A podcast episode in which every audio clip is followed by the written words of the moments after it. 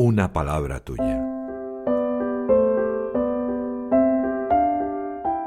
El Evangelio de hoy en un minuto.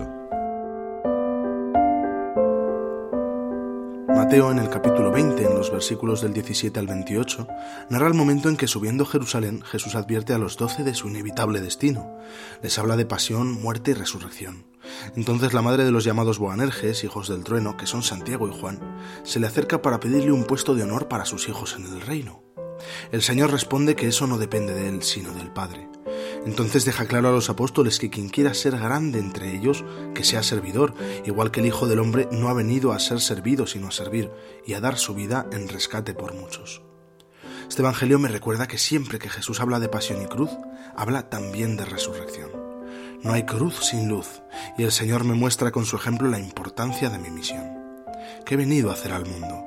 He venido a servir. El Papa Francisco nos recuerda que Jesús trastoca a los doce diciéndoles que la vida auténtica se vive en el compromiso concreto con el prójimo, esto es, sirviendo.